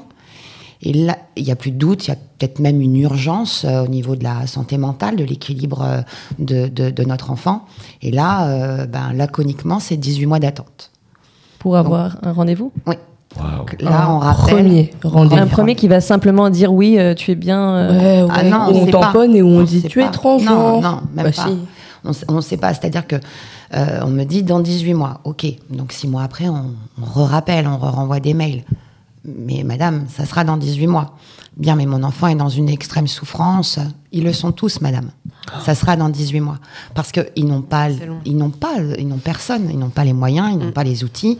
Donc, de toute façon, on peut même pas leur je- jeter la pierre. Ils peuvent pas recevoir plus que ce qu'ils ont de créneaux. Donc, à partant de là, déjà, vous savez que vous allez vous débrouiller tout seul avec votre enfant. Euh, la voie officielle vous dit qu'il faut pas aller dans le privé. euh, et, et puis vous vous méfiez de tout et tout le monde. C'est-à-dire que euh, tout le monde a le savoir, mais personne ne sait véritablement. Et vous, vous êtes dans l'intimité de votre enfant, en fait. euh, et chaque, en plus, euh, personne transgenre va, avoir des, va rencontrer des difficultés pas au même endroit. Il y en a, ça va être beaucoup plus social, d'autres dans l'intimité. et, puis le, mal-vivre ressenti, il, il va être différent pour, pour chacun. Donc finalement, ce que j'ai appris ces dernières années, c'est que je suis la mieux placée pour savoir euh, euh, quelles sont les difficultés de mon enfant, qu'est-ce qui le met le plus en souffrance et où, euh, et où se trouve l'urgence. Après, les moyens et les outils, on les a pas, on les cherche, on, on fait, on, cherche par tous les réseaux possibles, par les autres mamans, euh, par euh, les, les autres personnes transgenres qui sont dans à un autre euh, niveau de voilà, mais c'est le flou artistique pour nous. Et on essaye beaucoup de nous culpabiliser. Et on confond que accompagner son enfant ne veut pas dire qu'on est je vais pas être top top là, mais ah, c'est trop chouette d'avoir un enfant transgenre. Ah là là, ça égaye ma vie et je m'amuse. Non, aucun parent est comme ça. On n'est pas farfelu, on n'est pas des illuminés et, euh, des anarchistes. Ou en, vrai, euh, on est plus paniqué et on a plus intérêt. Euh, pour notre enfant que, que quiconque. Il faut pas croire qu'un un parent accompagnant est un, un parent euh, inconséquent et euh, qui va faire avaler des cachets comme des bonbons à son enfant. aller demain avec un petit couteau lui, hop, je te fais l'ablation. Non, on n'est pas ça en fait. Et et il faudrait qu'on on arrête de nous faire sentir pas bien quand on décide de croire notre enfant et de l'aider. Et, euh, et juste nous, nous aider en fait. Parce que toi, tu l'as ressenti, ça, le, le jugement Ou- Si t'es trop accompagnant, euh, qu'est-ce qui te dit que ton enfant est trans? Et s'il qu'est-ce regrette, il toi voudra? Qu'est-ce qui te dit, toi, que ton enfant est trans C'est ce qu'on te dit. Enfin, oui, mais comment tu voilà et comment tu veux répondre à cette question-là? Qu'est-ce qui te dit quoi toi? Et toi, ta réponse, en gros, c'est que c'est ton enfant, tu le crois, et s'il te dit quelque chose, tu. Bah après, tu peux en rentrer dans l'intimité de ton enfant. Euh, Ouais. Moi, euh, j'estime que j'ai pour mission aujourd'hui de faire en sorte que euh, les difficultés que Charlie a rencontrées aujourd'hui, dans 10 ans, enfin, j'espère même l'année prochaine, d'autres enfants ne rencontrent pas le même lot de difficultés. Donc, quand on me pose des questions euh, qui sont dérangeantes, de toutes les façons, bah, j'y réponds frontalement et naturellement parce Et que moi aussi. il y a que par là. Donc, quand je dis, bah, je sais pas, toi, qu'est-ce que tu fais quand ton enfant il se douche dans le noir? Parce que c'est ça, en fait, la, la, la réalité. C'est on édulcore trop. On ne parle pas assez dans le détail euh, de chacun la difficulté qu'ils rencontrent avec leur corps et avec euh, la société. Et je pense qu'on devrait être plus cru et vraiment dire euh, quelle est la- leur difficulté et leur mal-vivre. On va pas culpabiliser une maman de vouloir essayer de trouver euh, euh, la meilleure prothèse pour son enfant qui est né avec une malformation de bras. On va pas lui dire est-ce que tu es sûr vraiment qu'il en a besoin de voilà. Et on va pas les remettre en question on va pas faire douter de leurs compétences. Nous si toujours systématiquement la, la véracité. Et finalement je crois que le meilleur euh, la, me- la- la meilleure réaction c'est c'est celle du père de, de Charlie qui a dit euh, c'est pas ma vie c'est la sienne. Si demain il regrette d'avoir de la barbe ça sera pas mon problème. Moi, ma vie, elle continuera. Et et- et, euh, il faut que nous, en tant que parents, on se fasse plus confiance. Parce qu'en vrai, on est les seuls vraiment à savoir ce que vivent euh, nos enfants. On est les mieux placés. Ça, c'est un gros sujet par rapport à la culpabilité, parce que qu'on soit aux États-Unis ou maintenant en France de plus en plus, Oui. on veut jeter la pierre aux parents en disant Mm. c'est des mauvais parents. de euh, leurs- leurs enfants, euh, qui sont en train de s'inventer Leurs quelque chose enfants ne sont euh, pas transgenres, euh, Oui. ça doit être psychologique, amenez-le, Oui. amenez-les chez les, Les parents psychologues. manipulent. Bah ça. oui, Donc on en a fait, que ça à les fautifs, c'est les parents pour beaucoup Mm. de personnes. Est-ce que tu te sens un peu identifié dans ce, ce discours ou, enfin, ou... Est-ce que vous avez reçu des commentaires par, comme ça? Alors, euh, moi, pas tellement. Moi, c'est- enfin, c'est déjà moi mon, mon débat intérieur. Euh, C'est vrai que bah, forcément, tu te poses des questions sur euh, est-ce que tu as raté un truc? Euh, Voilà, c'est quand même c'est- là, quoi. Mhm. Euh, bon, après, voilà, j'arrive à, à me à m'auto rassurer par rapport à ça. Moi, j'ai pas été trop confrontée, enfin, je suis pas très confrontée, c'est ce que je disais à Ellie hier, justement, c'est qu'on est un peu dans notre bulle, Ok. donc je suis pas très confrontée à ça avec l'extérieur. Euh, pour l'instant, il n'y a pas trop de cheminement non plus médical, etc. Euh, par contre, j'ai eu euh, vraiment un cadeau, en plus dans un contexte où, où Ellie a fait l'annonce à mes parents. Alors bon, ils, savaient déjà plus ou moins, enfin voilà, c'était assez compliqué. Et je crois quelques jours après, j'ai eu vraiment la chance de rencontrer un médecin euh, qui a été d'une bienveillance, bon voilà, qui était euh, très très ouverte. Je savais, hein, j'allais euh, la voir euh, pour ça. Euh, qui s'est assis sur son bureau, qui m'a pris la main et qui m'a dit euh, faut savoir que les parents de, ces enfants-là sont juste extraordinaires. Quoi. Et ça m'a fait un bien. Et, euh, et puis la deuxième chose qu'elle m'a vraiment dite, c'est que c'est de savoir aussi que, que mon enfant était en grande souffrance. Et en fait, c'est comme si ça a un peu... euh, parce que moi, depuis que j'avais reçu la lettre, j'étais quand même très euh, auto-centrée, en fait, sur moi et sur ce que ça me faisait à moi. Mm. Et là, le fait de d'entendre par quelqu'un de, de dire, euh, bah oui, mais en fait, euh, il est en souffrance, euh, j'ai senti à ce moment-là que ça pouvait euh, apaiser un peu aussi nos, relations, notre dialogue, parce que jusque-là, je sentais que dès que je disais un truc, c'était euh, mal pris, enfin, ce que je comprends, hein. j'étais maladroite, enfin voilà. Et euh, que là, c'est voilà, le, fait de aussi pouvoir me mettre à sa place, ça a fait qu'on pouvait se rencontrer sur un autre niveau de compréhension, quoi. Voilà. Et par rapport, quand vous, est-ce que vous aviez de la dysmorphie Enfin, j'imagine, oui. Enfin, vous aviez des épisodes où vous vous sentiez pas à l'aise, ou comme tu disais dans le noir, par exemple? La dysphorie. La dysphorie. Est-ce Mm, que, oui. est-ce que vous avez eu des épisodes Enfin, si c'est pas indiscret, mais vous avez eu des épisodes dysphoriques qui vous ont fait comprendre que vous étiez euh, transgenre, ou c'était quelque chose que- qui était, qui faisait partie de votre quotidien ou pas? Tu veux commencer? Comme tu veux. Euh, Vas-y. Vas-y, vas-y. Euh, veux Vous êtes très polis tous les Vas-y, deux. vas-y. Euh, bah, moi, ça a commencé à être euh, l'année dernière où vraiment ma poitrine a commencé à me poser un gros problème. Et, euh, c'est pour ça euh, que j'ai voulu acheter un binder, j'ai acheté du tape et tout. Enfin, c'est parce que. euh, parce que, ouais, c'est. c'est ouais, c'était compliqué quoi et, euh, et ouais la, la douche je me, je me douche pas dans le noir mais j'aime pas trop me doucher quoi et euh, c'est embêtant au quotidien parce qu'il faut se laver quoi. mais euh, mais ouais c'est enfin surtout qu'on a un miroir euh, pile en face de la douche donc euh, donc euh, c'est un peu Si jamais, petite technique, tu fais couler l'eau chaude jusqu'à ce que le miroir oui. soit plein de buée. Et là, normalement, ça Il passe. se douche avec la lumière maintenant, mais par contre, j'ai une note, euh, une note d'eau assez salée. C'est un sauna en fait chez vous. Maintenant, Oui, c'est le sauna. oui, oui. Vrai, ça va parce qu'on a les tendoirs souvent euh, devant la, entre la douche et le miroir. Du coup, ça va. Je, Ça passe. je vois plus le miroir. Non, mais c'est juste que c'est, on est en linge, quoi. C'est normal. Ouais, la douche, c'est vrai qu'on nous le dit souvent. Il y a beaucoup de personnes euh, transgenres qui nous disent que Mm. prendre une douche, Mm. c'est- c'est- tu vois, une personne qui n'est pas transgenre ne peut même pas comprendre en fait Mm. à quel Mm. point Non. ça peut être une souffrance. Et c'est là qu'on voit que c'est pas une lubie et que c'est Mm. véridique et que Ah oui. vraiment c'est un, un- que vous souffrez réellement de ça et que c'est à prendre euh, sérieusement quoi. C'est ça. Bah moi du coup, euh, alors ça a été des épisodes. D'abord ça a été quand j'ai commencé à avoir ma puberté. Euh, j'ai eu mes règles. Maman m'a dit oh t'es une femme et j'ai fait ouais et dans ma tête c'était non, pas du tout. Ça me va pas vraiment. Euh, ensuite euh, ouais en fait ça a été vraiment mon, corps. Euh, mais pas que mes parties génitales en soi, parce que il y avait beaucoup ma poitrine. Donc c'était pour ça le binder, etc. Et ensuite, ça a été plutôt, ouais, mais un corpulent, je me trouvais trop fin pour un garçon. Donc c'est pour ça que ça fait un an que je suis inscrite à la salle de sport. Mm. Maintenant, ça me plaît énormément et j'y vais pas que par rapport à ça.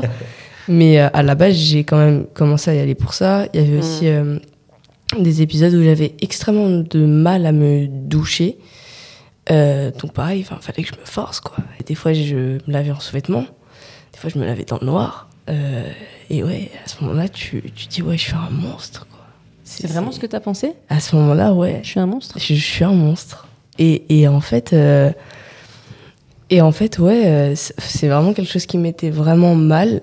Euh, maintenant, et je comprenais pas pourquoi, parce qu'en fait, Mm. on a toujours euh, à la maison, ça a été toujours. Enfin, le corps, c'est euh, notre corps, on doit l'accepter, on doit l'aimer, on doit le chérir. Euh, Notre, en- notre enveloppe, c'est notre euh, ouais, voilà, en fait. véhicule pour toute, euh, toute une vie. Voilà, donc, je, euh, je me trimballais à poil chez moi avant, donc Mhm. là je me disais il y a un problème, il y a un truc qui va pas quoi. Et, euh, et en fait c'est vraiment des périodes. Il y a des périodes où, euh, parce que moi je suis pas du tout à la base pudique euh, au niveau de mon corps. Mm. Il y a des périodes où euh, ma mère va rentrer dans la salle de bain, je vais lui hurler dessus. Et puis il y a des périodes où je vais me travailler dans la maison à poil et je vais faire Eh d'ailleurs euh, t'aurais pas vu ça, t'aurais pas vu mon binder? voilà quoi. Ouais. Donc en fait c'est- c'est vraiment des, des périodes Des et, phases, ouais. et Mm. ouais voilà il y a des il y a des moments où ça va et il y a des moments où ça va pas du tout. Mm. Et, euh, et du coup, tu, tu dis, bah, si, si ça va pas, c'est que forcément, il y a un truc derrière. Parce que, comme il y a des moments où ça va, pourquoi En fait, pourquoi Juste. Non, mais, et en plus, tu te dis tout ce travail que vous êtes en train de faire, et en plus, après, il faut aller à l'école, il faut avoir une Ouais. vie finalement de- Ouais. de, jeune, mais avec toutes ces questions que les autres n'auraient pas, Mm. c'est hyper compliqué à gérer. Parce qu'on on, on en parle pas assez, mais dans les écoles, euh, enfin, le taux de suicide est très élevé justement Oui. pour les personnes transgenres, et il n'y a pas forcément toujours un accompagnement des parents. Et donc ça, comment accompagner ces, ces jeunes qui n'ont pas de soutien enfin, Alors euh, oui, il n'y a pas souvent, euh, il n'y a, pas toujours l'accompagnement des des, euh, des parents, mais il n'y a pas aussi euh, systématiquement l'ac- l'accompagnement extérieur. Euh, À l'école. Moi, effectivement, je viens d'une famille où, en fait, l'orientation euh, sexuelle n'a pas de ne pose pas de problème. Et, mais, euh, en revanche, j'étais absolument pas préparée au fait que, euh, comment dire, à partir du moment où les parents acceptent leur enfant, il n'y a pas de problème pour eux. Ben non, en fait. Parce qu'il n'y a pas que toi qui interagis avec ton enfant. Il y a aussi le monde extérieur. Et donc, nous, à la maison, ben, c'était cool, c'était safe. Et à l'extérieur, ben, ça l'était pas. Donc, c'est vrai que Charlie est passé toute son. Heureusement, il a sauté une classe du- durant son cycle de collège. Donc, il n'a fait que trois années. Euh, mais ça a été les, les- les pires, de, les pires de sa vie. Euh, voilà, Ah, derrière ça, bon, m'a autorisé à pouvoir le dire aujourd'hui. Après ces trois années euh, subies, subies au collège, il est rentré dans une décompensation, donc euh, dans une euh, dépression sévère et avec euh, une surdose de médicaments volontaires pour pour, euh, pour que ça s'arrête en fait, pour, parce qu'il y a la phobie scolaire qui, qui s'était installée, voilà, toutes ces choses-là. Et euh, complètement euh, stone et divagant, arrivé aux urgences. Aujourd'hui, j'ai encore le rapport des urgences. Ce que Charlie, on n'était pas présent, à verbaliser, c'est j'ai des questionnements de genre, mais ce n'est pas ça qui me met en, mal vivre, c'est le harcèlement que que, que j'ai subi. Donc, en fait, euh, on, voit bien que finalement, euh, il y a une partie de mal vivre par sa transidentité, par euh, certains aspects de son corps, mais que principalement, la souffrance de nos enfants vient de l'extérieur. Et c'est vrai que euh, au collège, il y a les enfants, il y a aussi les encadrants. Euh, par son chemin, je me suis malheureusement rendu compte que même si l'éducation nationale a mis de super supports euh, à disposition des établissements, des supports euh, pour- contre euh, la- l'homophobie, la transphobie, comment détecter hein, les comportements homophobes, transphobes, eh bien, euh, les collèges et les lycées peuvent décider de ne pas avoir envie de les utiliser. Alors et après, euh, ils vont vous invoquer toute euh, bonne raison. hein. Euh, nous, ça a été que ce n'est pas un sujet de collège, même si le support est Il n'y a pas de collège. sexualité au collège. Ah, Alors, On vous, on vous a dit ça? Oui. Oui. Noir, Et et- là, noir- noir sur oui, blanc, comme Par ça. exemple, quand effectivement, vu qu'il n'a pas caché son orientation sexuelle euh, au collège, euh, on estimait qu'on a remis en question son identité euh, sexuelle parce que tu comprends, euh, si tu étais quelqu'un d'LGBT, tu serais en souffrance. Euh, on m'a convoqué en me disant, euh, en me disant euh, oui, du coup, tu dis que tu es bisexuel à 11 ans. Je dis euh, oui. Moi, je vais te dire franchement, euh, c'est un peu impossible que tu sois bisexuel parce que les personnes qui sont bisexuelles sont dans un mal-vivre et toi, tu as l'air d'aller très bien. Ah oui. Voilà. Et en fait, vu qu'on n'est pas. ouais. Et puis après, il y a eu aussi euh, le fait l'a que je faisais de envoyé, la euh, propagande LGBT. Oui. Et que depuis que j'étais là, il y avait de plus en plus d'LGBT dans le collège. Oui, Voilà. Bizarrement, mais après, moi, quand je les reçois dans mon bureau, euh, au bout de deux, trois fois, c'est bon.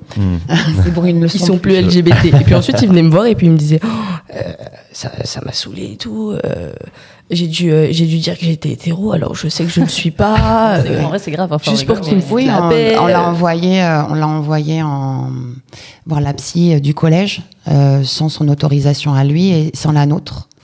On nous a forcé, euh, oui, quand je dis forcer la main, c'est oui parce qu'on vous fait culpabiliser encore, hein, vu que votre enfant a des questionnements euh, de genre ou euh, d'orientation sexuelle, il faut qu'il soit suivi. Donc, euh, du coup, il faut qu'il soit suivi. Alors qu'en plus de ça, à ce moment-là, j'étais déjà suivie à l'extérieur. Non, mais du coup, non, il faut. Et puis ils ont aussi. C'est parti de eux hein, que tu sois suivi à l'extérieur. Euh, c'est oui. parti de. Oui, et puis ils ont aussi remis en question, euh, enfin, euh, le fait de, enfin, par rapport à mes parents, est-ce que c'est pas, ça se passe bien à la maison Euh, Est-ce que c'est de la, enfin, Parce que c'est la famille. Ils remettent en question toute ta vie, ça, en quoi, fait. en fait, c'est Oui. ça, Moi, ça, fait. a fait, elle a fait au, au papa euh, le coming out euh, euh, trans a été fait au papa par téléphone sur des rumeurs et des oui dire que dans Ah les couloirs il se Euh. fait genrer il mais je vais tirer tout ça au clair et je tirer- reviendrai vers vous moi j'ai eu le papa qui s'est qui est tombé de sa chaise hein, vraiment au sens littéral du terme Parce qu'en Parce fait, en soi, fait- ça lui posait pas de problème, mais c'était pas eux pas de de le faire. En fait, Bah, ils ont fait un coming out bi, un coming out lesbien et un coming out transgenre à mes parents. Donc à partir de ce moment-là, Oui, mais en fait, en- à ta place, quoi, Ouais, début non, la mais ce qu'il y a, c'est qu'en ré- en réunion, euh, parce qu'on a- j'ai demandé une réunion quand même, à un moment donné, et en fait, c'est. Bah, écoutez, puisque, enfin, vous êtes ouvert, je, je, je suis pas inconséquente, madame. Je, vous êtes ouvert d'esprit, vous n'avez pas de problème avec l'orientation de votre enfant. Et je lui ai dit, c'est là où vous avez tout faux, c'est là où je vois que vous n'avez rien compris. L'identité sexuelle de mon enfant n'a rien à voir avec euh, euh, un- une problématique de d'identité de genre. Et, et- et en fait, euh, c'est- juste l'inconséquence absolue. Vous ne savez pas comment nous, euh, on peut réagir. Je lui dis, moi, vous m'avez parlé de tout ça. Vous m'avez violenté parce qu'en vrai, je sais tout ça. Mais j'avais juste pas envie d'en parler avec vous. J'étais pas prête. Vous m'avez obligé de parler d'un sujet euh, intime à quelqu'un que je, voilà, que je ne connais pas. Donc, c'est ça. et en fait, c'est tout ça, tous ces gens qui veulent vous apporter leur, leur savoir, alors qui sont méconnaissants du sujet, tous ces gens qui, qui, qui veulent, euh, qui ont des injonctions de réponse qu'on n'a pas nous-mêmes, qu'on n'a pas forcément. Et c'est tout ça, en fait, qui crée euh, euh, le mal-vivre euh, chez Charlie. Parce que lui, voilà, à l'hôpital, aux urgences, il a bien su dire, même euh, dans, dans le vague, voilà. Et, et nous, ça nous a aidés aussi, de, de voir éc- écrit que notre enfant leur a dit, euh, voilà, j'ai pas de problème avec mon identité de genre, avec ma transidentité. J'ai un problème avec, euh, avec les autres, en fait, qui me, qui me harcèlent. Et, euh, et ça, en tant que parent, on n'est pas préparé. On pense que tant que nous, on est bienveillant, le reste, ça va couler, en fait. Et c'est pas vrai. Du coup, est-ce que vous avez une, une sorte d'inquiétude qui est constante par rapport à la transphobie euh, que peuvent vivre vos enfants dans la vie de tous les jours? Ouais, moi, c'est vrai, c'est ce que je te disais hier. euh, c'est c'est vraiment l'extérieur qui renvoie Mm. ça tout le temps, en fait. Hmm. Et euh, c'est ce que tu vis, Ellie, c'est que voilà, c'est un rappel euh, constant. Mm. Et euh, bon, après, je vois que euh, voilà, peut-être les mentalités évoluent. On est quand même dans une période où ça bouge beaucoup. Donc j'espère, ouais, qu'il y aura plus de tolérance. Et mais je sais que ça va être, enfin voilà, c'est un parcours difficile, quoi. Je pense aux parents qui. Ah, pardon, tu voulais. Ouais, en fait, euh, j'aime bien son l'état d'esprit de Camille Marie, mais je suis pas, je, je, je, je- je suis quelqu'un de positive, mais euh, pour le sujet, je suis moins positive en fait.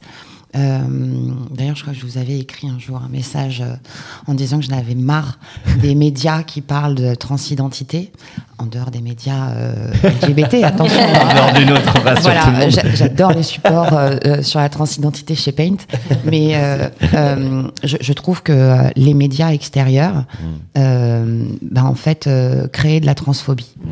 Et, et et moi, du coup, j'ai extrêmement peur. Alors, je, et malheureusement, euh, en tant que parent, on est toujours un peu inquiet, mais sur la transidentité, du coup, j'ai euh, sur la transphobie, pardon, euh, j'ai beaucoup euh, d'angoisse, et je pense que lui-même doit aussi les ressentir. Alors peut-être qu'il y en a viennent de moi, il y en a viennent de lui, de, de, de, ce qu'il vit, mais oui, moi, j'ai tout le temps peur. Après, c'est mon rôle de parent peut-être d'avoir tout le temps peur.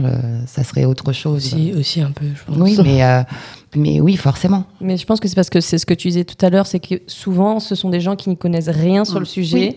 qui s'expriment au nom des personnes et qui posent un jugement et qui posent des, des, des critères des- ça. enfin, qui n'ont rien à voir avec ça, ils l'ont pas vécu. Donc, euh, Mais il y a- il y, a autre chose aussi par rapport à ça, c'est les personnes qui sont transgenres ou autres et qui vont être dans l'extrémisme directement dès qu'il va y avoir un mot de travers d'une personne qui au final n'y connaît rien au sujet.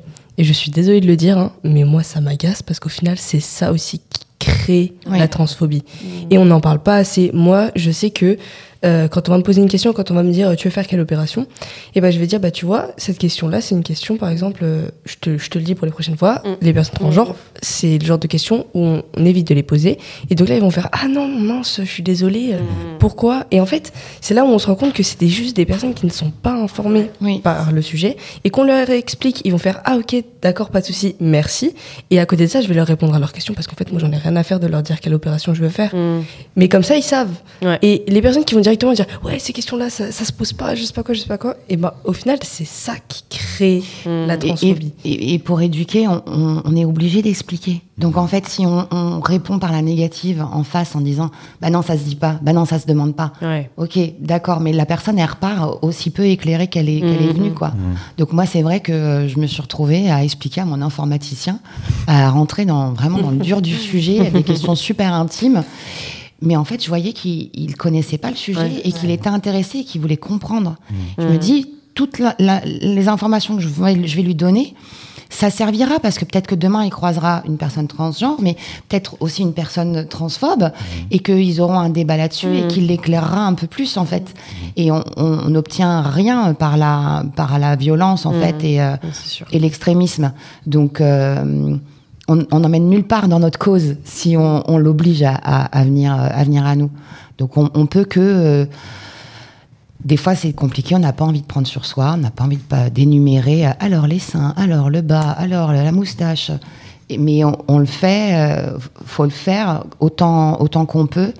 Peut-être pour nous, c'est plus facile en tant que parents, par contre, de parler du corps de notre enfant. Que. Et, mais il faut le faire, quoi. il faut en parler, juste en parler de façon éclairée, quoi, s'il vous plaît. TPMP, arrêtez de parler. On voulait pas leur, les citer, mais ouais, tu l'as fait pour nous. Mais justement, en parlant de ça, comme tu dis, il y a- déjà, je pense qu'il y a beaucoup de gens qui sont dans l'ignorance totale de la transidentité Mm. parce qu'ils n'ont pas du tout de contact avec. Mais d'autres, de- le, le problème maintenant, c'est que on a des médias et on a des, des, des, des sources de, de, enfin, de, de personnes qui veulent parler de transidentité, mais pas dans la bienveillance. Et, pas puis de, aussi, de attends, il y a tout le euh, contexte américain avec toutes les. Oui, oui, les- mais ça, Non, c'est dire- aussi un contexte mondial Évidemment. qui fait que. les Culturellement, on n'est personnes pas transgenres- américain. On- Non, non, mais on- je veux voilà. dire, les personnes transgenres sont, sont en plus maintenant euh, utilisées beaucoup comme bouc émissaire, mais Oui. ça, c'est encore Oui. une autre. Mais euh, ça, ça, du coup, c'est le mouvement entre guillemets anti-trans arrive en France. ça. Et du coup, les, les- les médias traditionnels aiment bien euh, un peu surfer sur cette, ce sujet Ouais. parce qu'ils savent que du Ça coup, fait ça, du va- clic. ça fait du clic, ça fait ça, parler ça, et ça donne beaucoup de haine. Et donc, du coup, on parle de transidentité de plus, mais de plus en plus, Mais pardon, moins mais, bien. mais pas forcément bien. Ça. Moi, j'ai une petite question. Je pense à. En fait, on a beaucoup de, de personnes trans très jeunes sur Paint qui nous écrivent en disant Je veux faire mon coming out à ma famille, je ne sais pas comment le faire, je me sens seule, euh, mais je pense que mes, fa- mes, mes parents vont me rejeter. Qu'est-ce que je fais? Et ils ont euh, 10, 12 ans, 13 ans. Qu'est-ce que vous voulez dire aux jeunes aujourd'hui qui recherchent justement des réponses et qui n'ont pas de soutien de, de- des parents? Euh, je commence? Ouais, vas-y. Ok. euh, alors, euh, pour les jeunes qui n'ont pas du tout de soutien des parents, moi, je, je pense sincèrement que je suis pas à leur place parce que moi, j'ai eu énormément de soutien de la part de ma famille, mais que tant qu'on n'est pas sûr d'être dans un endroit safe, ne pas faire son coming out. On s'en rend pas compte, mais ça peut très mal se passer. Euh, moi, je sais que je suis déjà allée dans des associations où euh, il y avait des jeunes, ils se sont retrouvés à la rue. Et, euh, et au final, ça peut être aussi dangereux pour eux. Mm, ça. Donc, vraiment, être dans un endroit safe, être sûr que ça va bien se passer. Et à ce moment-là, faire son coming out, mais avant, ne le faites pas vraiment. donc voilà. Et après, au niveau, euh, donc au niveau des parents, voilà. Et au niveau des. à l'école, etc., euh, tant que c'est pas tant que c'est pas vraiment obligatoire et que voilà, faites vraiment ça dans un cercle restreint parce que au final, euh, même si on pense que ça va nous libérer, que tout le monde va nous appeler il, ou enfin nous, genre il ou elle ou euh, ou Yel, ou enfin voilà, au final, euh, il peut y avoir plus de mauvaises réactions que autre chose, et c'est ça vraiment qui nous détruit. Et euh, du coup, voilà. Oui, c'est ça, il faut pas euh, se mettre en danger, quoi. Mais, C'est ça. Mais c'est- dur de, de savoir si c'est un environnement safe ou pas. Mm. Mais, mais, mais bon, du coup, moi, j'ai eu de la chance, quoi. Donc, Ouais. je pourrais pas trop dire comment faire. Mais bon, après, si, une- une- une- enfin, si l'environnement est safe, du coup, euh, bah, après, euh, ça dépend comment, comment on a envie de le dire. Mais du coup, écrire une lettre, par exemple. Ou, euh, Ou ramener un binder à la maison et dire Hé maman, regarde ce qu'on m'a acheté. c'est ça. Et je pense qu'il y a plein de manières de faire son coming out et, euh, et que bah, c'est pas obligatoire et il n'y a pas d'âge pour le faire et que c'est vraiment si c'est un besoin. Enfin, il faut le faire que si c'est vraiment Ouais. euh, Ouais. nécessaire et si on sent que ça peut être accepté. quoi. Et il n'y a pas de bon ou de mauvaise ça. façon de le Ouais, faire. C'est sûr. Et il n'y a pas de bon ou de mauvais moment aussi. Mm, mm, mm. Puisque euh, euh, je, je vois trop souvent des, des personnes qui me disent Ouais, mais à quel moment je le fais? Mm. En fait, tu, tu le fais Ouais. quand tu le sens. C'est ça. Quand, en Quand fait, tu mets la table et que ta Oh. mère coupe des courgettes. Voilà, exactement. J'adore vos, vos- mais, euh, mais ouais, voilà, c'est un, c'est un peu ça. Enfin, tu, tu le fais quand, quand tu te sens prêt et Mm. quand tu te sens que pour toi, c'est le moment, en fait. Parce qu'en Ouais, fait, c'est- Faut pas que tu penses. Quand tu sais que c'est un endroit safe, il faut pas que tu penses aux réactions qu'on va avoir en face. Parce qu'au final, les réactions, ça sera. Tu vas t'inventer des réactions qui, au final. Oui, ça. seront Ce sera jamais ce sur- à quoi t'as pensé. Ça sera jamais ce à quoi t'as pensé. Et au final, tu seras toujours déçu. Donc, il faut juste que tu penses à toi et à C'est ça, faut juste s'écouter. et- s'écouter et, et toi comment tu veux le dire et et, euh, et ouais et toi qu'est-ce que tu veux dire au final? Et les réactions autour bah c'est les réactions autour et et, euh, et ça n'a aucun rapport avec toi il faut pas que tu te sentes mal de te dire euh, ouais j'ai eu une mauvaise réaction parce Oui. que au final toute notre vie on aura des mauvaises réactions comme des Mhm. bonnes et, et ça va pas nous tuer je suis encore là.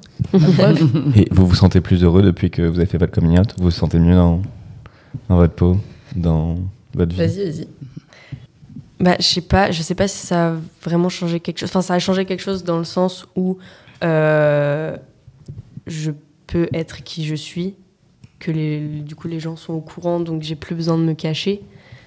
Mais, euh, mais, enfin, sinon, je,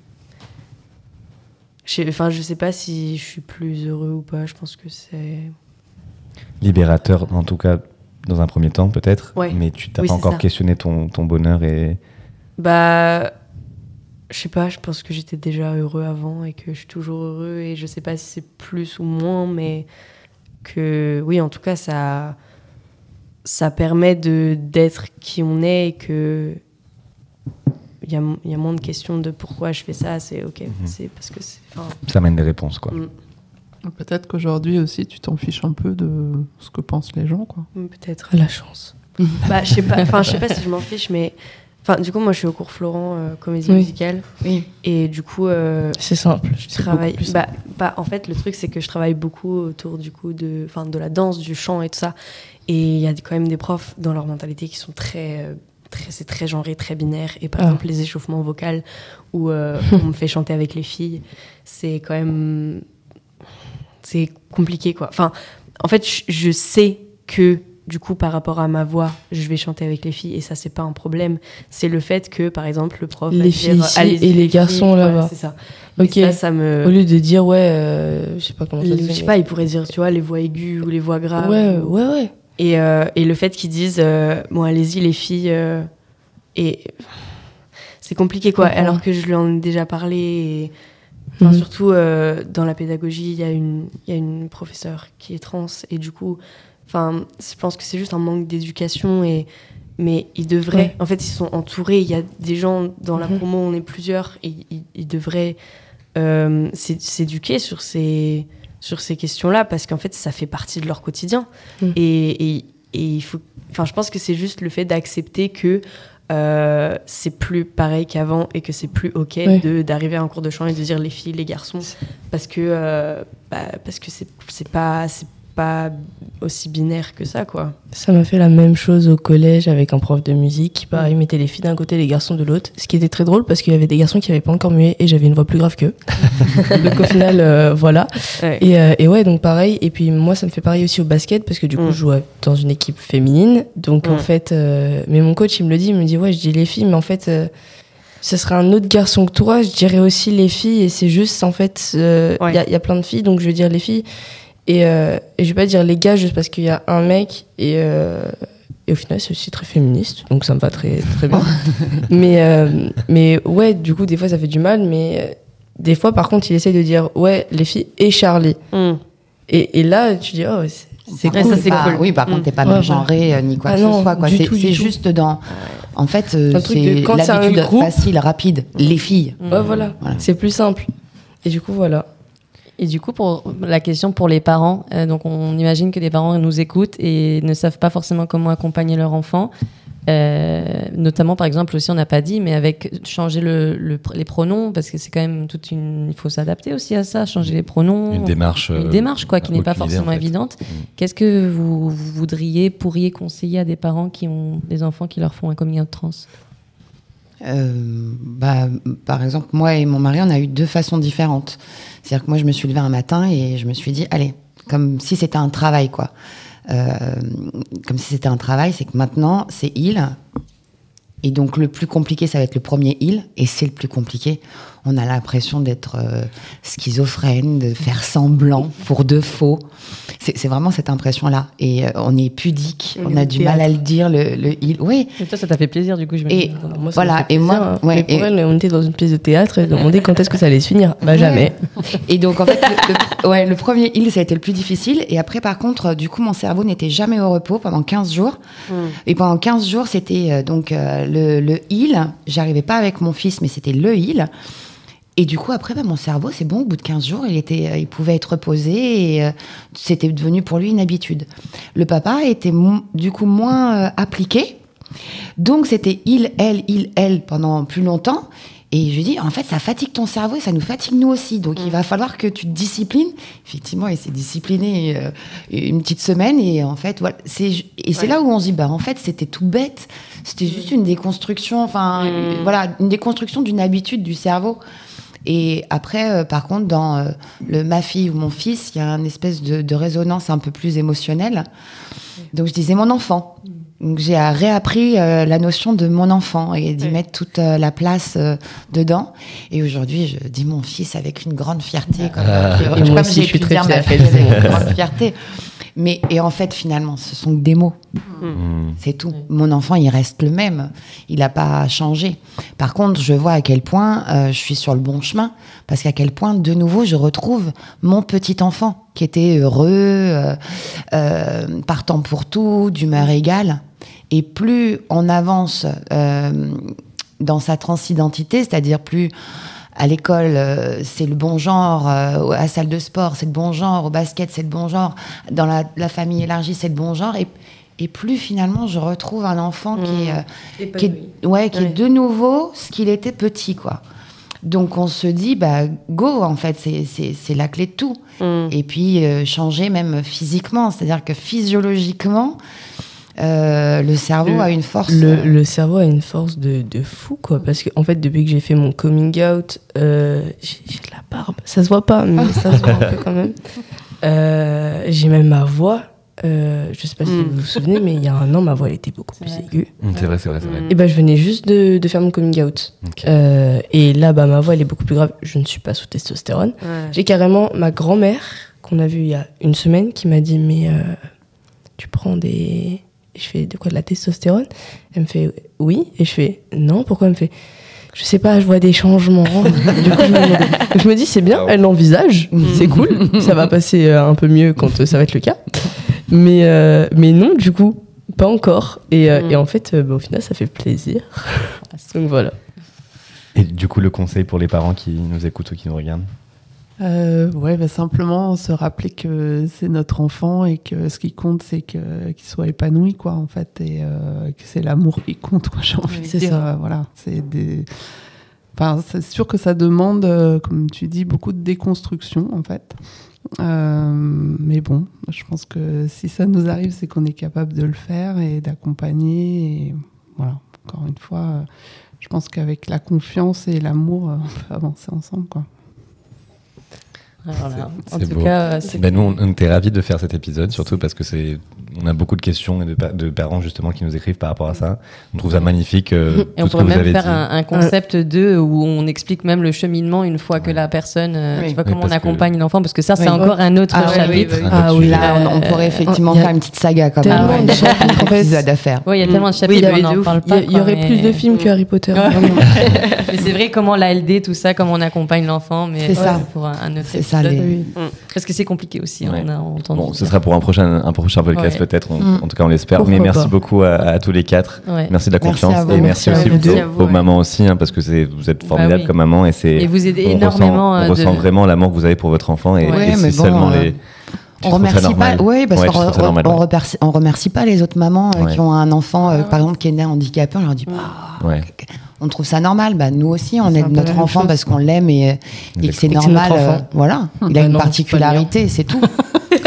Mais on a drôle, une particularité en fait. Exactement. Et finalement, vous n'avez pas changé le fond, l'essence est là, quoi. Enfin, Ouais, c'est finalement, vous êtes vous, vous avez toujours été vous, et Oui. c'est juste que maintenant vous trouvez dans, dans votre genre. euh, notamment, C'est ça. Ouais, c'est ça. Bah, on, on espère, enfin, on espère que ça pourra aider beaucoup Ouais. de personnes euh, Oui. qui nous écoutent Oui. et, et- et, pff, si seulement tous les parents pouvaient euh, avoir seulement. votre vision et, Si seulement. et votre euh, mentalité par Mais rapport à qu'ils ça. n'hésitent pas surtout à se tourner vers des associations.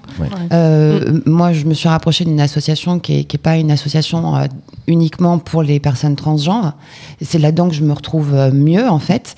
Et il euh, faut pas hésiter, en fait. euh, la parole, c'est très important. Euh, il faut pas avoir honte d'avoir, euh, de pleurer, d'avoir mal, de souffrir de cette situation. faut pas se culpabiliser et surtout parler. À partir du moment où on parle, c'est beaucoup plus facile. On peut décider de ne pas en souffrir. Et que les parents aussi, on peut prendre aussi leur temps pour, euh, Ouais, pour et- accepter la Et nouvelle. voilà aussi à éduquer aussi nos enfants, à leur dire bah non, pour moi là c'est difficile. Ça veut pas Mm. dire que je t'aime pas, ça veut pas dire que je remets en question ton genre ou ta transidentité, c'est que j'avance pas au même rythme que toi. Et ça, Ouais, moi aussi j'ai le droit. Mm. Je te respecte et toi aussi tu dois me respecter dans ma déconstruction. Et en plus, nous, euh, enfin, je, je- enfin, je dis nous, euh, moi en tout Oui, cas, euh, quand j'ai fait mon, mon, mon coming out, j'avais déjà fait un long chemin La même. moi avant. Et du coup, c'est normal que vous, après. Enfin, parce qu'en fait, nous, quand on le dit, ça y est, c'est acquis. On a envie Mm, que ouais, ça. soit comme ça.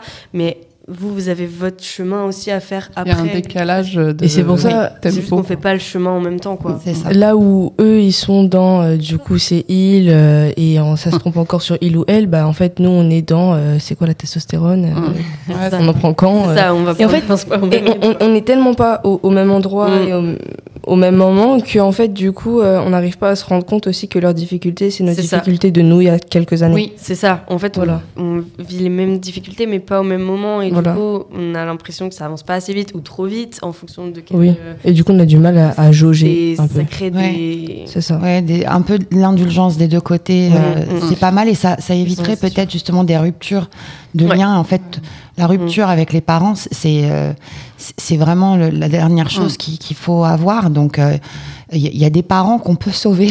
Il y a quelques parents. qu'on- non, mais c'est vrai, tous ne sont pas. Enfin, voilà, il y a toute achetés. une nuance de, de, de gris en fait. Donc, euh, Ouais. il faut euh, essayer le plus possible de maintenir le lien euh, avec les parents sans vous oublier, surtout ne jamais vous oublier. Mais euh, il y, y a quand même des portes qui, qui peuvent être euh, ouvertes avec les parents et même si c'est pas dans l'entièreté, même si c'est partiel, c'est toujours bien d'avoir euh, même une demi béquille. Et ben voilà, sur ces paroles, on peut clôturer cet épisode. Encore une fois, Merci beaucoup de la confiance. Merci. Et, euh, du coup, ben, on, on va se retrouver pour un prochain épisode la semaine prochaine. La semaine prochaine, on ne sait pas encore ce que On ce ne sera, sait pas encore la mais ce sera la prochaine. grande surprise. Merci à tous d'avoir écouté, d'avoir regardé. On espère Et que ça merci à notre sponsor aussi Waterdrop qui permet du coup euh, cette émission euh, de se faire. Rendez-vous la semaine prochaine pour un nouvel épisode de Contre nature. Ciao ciao. Ciao, ciao. Semaine Bye. prochaine.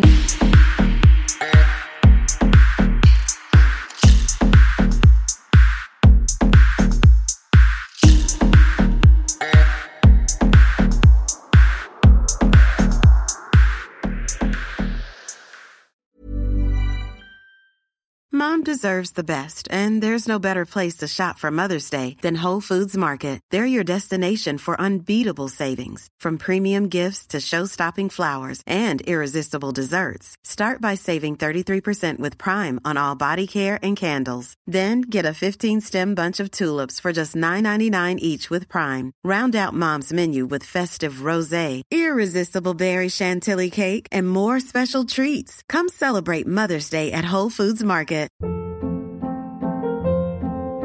Hold up. What was that? Boring. No flavor. That was as bad as those leftovers you ate all week. Kiki Palmer here, and it's time to say hello to something fresh and guilt-free. Hello Fresh. Jazz up dinner with pecan-crusted chicken or garlic butter shrimp scampi. Now that's music to my mouth. Hello Fresh. Let's get this dinner party started. Discover all the delicious possibilities at hellofresh.com. Planning for your next trip? Elevate your travel style with Quince. Quince has all the jet setting essentials you'll want for your next getaway, like European linen, premium luggage options, buttery soft Italian leather bags, and so much more. And is all priced at 50 to 80% less than similar brands. Plus, Quince only works with factories that use safe and ethical manufacturing practices. Pack your bags with high-quality essentials you'll be wearing for vacations to come with Quince. Go to quince.com slash pack for free shipping and 365-day returns.